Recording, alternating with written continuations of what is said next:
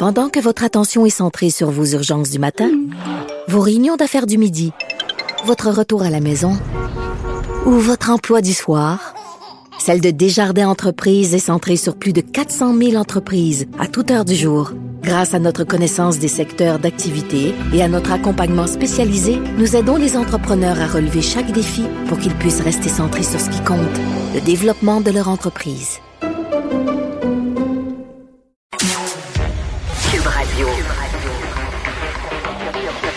Cube Radio.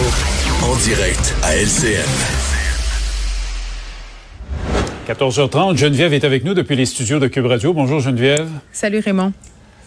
Alors, c'est quand même une grosse nouvelle. Euh, ça se passe aux États-Unis. Des dizaines de gymnastes qui intentent une poursuite d'un milliard de dollars contre le FBI, la police fédérale américaine, parce qu'elles ont été agressées sexuellement par un médecin sportif.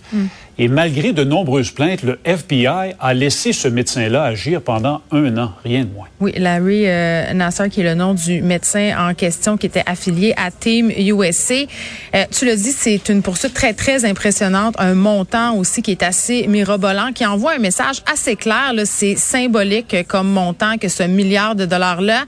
Et moi, j'ai envie de dire enfin, parce que ça fait des années qu'on suit ce qui se passe euh, entourant les allégations qui visent ce médecin-là, qui officiait euh, comme médecin principal des gymnases chez Team USA. Et à l'époque, moi, j'avais écouté un documentaire sur la plateforme Netflix euh, sur ce scandale-là, Team USA, et à quel point, bon, la Fédération gymnastique américaine avait, si on veut, euh, dissimulé, pas pris au sérieux, nommons ça comme on veut, là, euh, les affirmations, les allégations de certaines gymnastes qui se trouvaient à penser qu'elles étaient touchées de façon inappropriée euh, par ce médecin-là.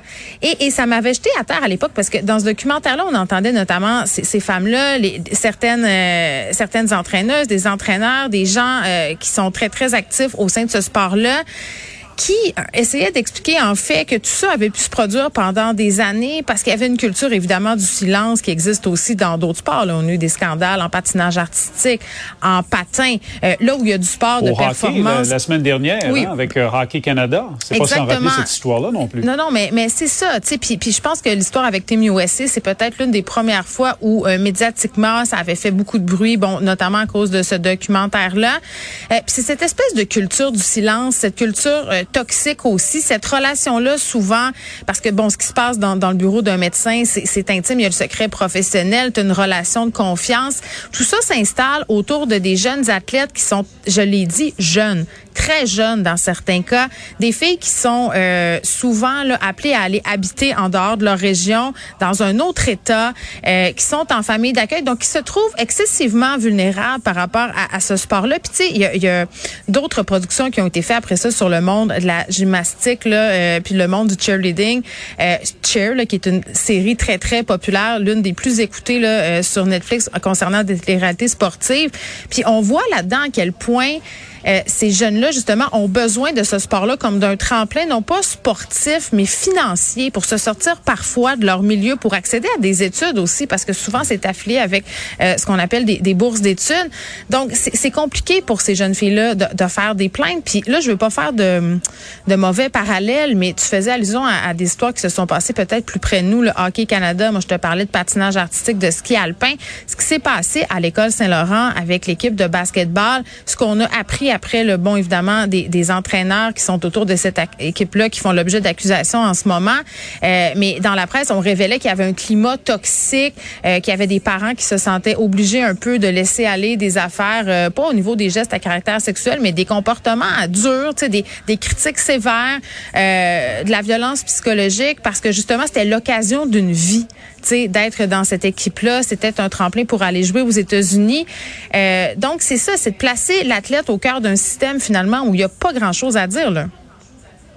Et on dit peut-être à ces jeunes, l'important, c'est la médaille. C'est ça ton objectif. Tout le reste importe peu. Il y a peut-être beaucoup de ça aussi dans, Ben, dans ces histoires-là. Tu sais, j'ai fait des entrevues avec des, des sportifs, puis aussi avec Fabrice Ville, qui a un organisme qui s'appelle Pour trois points, qui fait la promotion du coaching positif. Puis c'est cette idée qu'il faut déconstruire que pour réussir dans quelque chose, euh, on peut en parler dans le milieu du sport, mais dans certains euh, milieux de travail aussi qui sont très, euh, qui sont reconnus comme étant des milieux de performance, d'autres performances, c'est cette idée qu'il faut détruire une personne pour l'amener ailleurs, qu'il faut la casser, qu'il faut souffrir pour gagner, qu'il faut accuser des coups pour faire partie de l'élite. Tu sais, je sais pas si bon les gens à la maison ont vu le film Whiplash qui raconte l'histoire d'un professeur de batterie. Ça se passe dans une école de On voit ce prof-là qui a une attitude absolument épouvantable avec ses élèves, qui les écrase, qui il, brise leur personnalité pour en faire quelque chose, pour en faire des musiciens qui vont réussir à l'échelle internationale. C'est une idée qui accompagne beaucoup la réussite au niveau des arts, au niveau des sports, même au niveau médiatique, dans, tous les milieux où c'est très compétitif. Il y a cette idée-là euh, qu'on doit déconstruire. Puis c'est pas facile. Puis ces élèves-là qui, qui évoluent dans le sport, quand tu commences à faire du sport, euh, Raymond, puis tu te rends très, très loin comme ça, souvent, tu as commencé à 4, 5, 6 ans. on entend des histoires euh, des patineuses qui disent, ben moi, à 3 ans, j'étais sur des patins. Euh, ça laisse le beau jeu à des gens pour former ces athlètes-là, pour les former à leurs mains et pour, euh, pour utiliser un anglicisme, les, les groomer, c'est-à-dire pour les, pas les manipuler, mais les amener à penser d'une certaine façon. et, ces athlètes-là en viennent à se dire que, que c'est acceptable et que c'est le prix à payer pour réussir.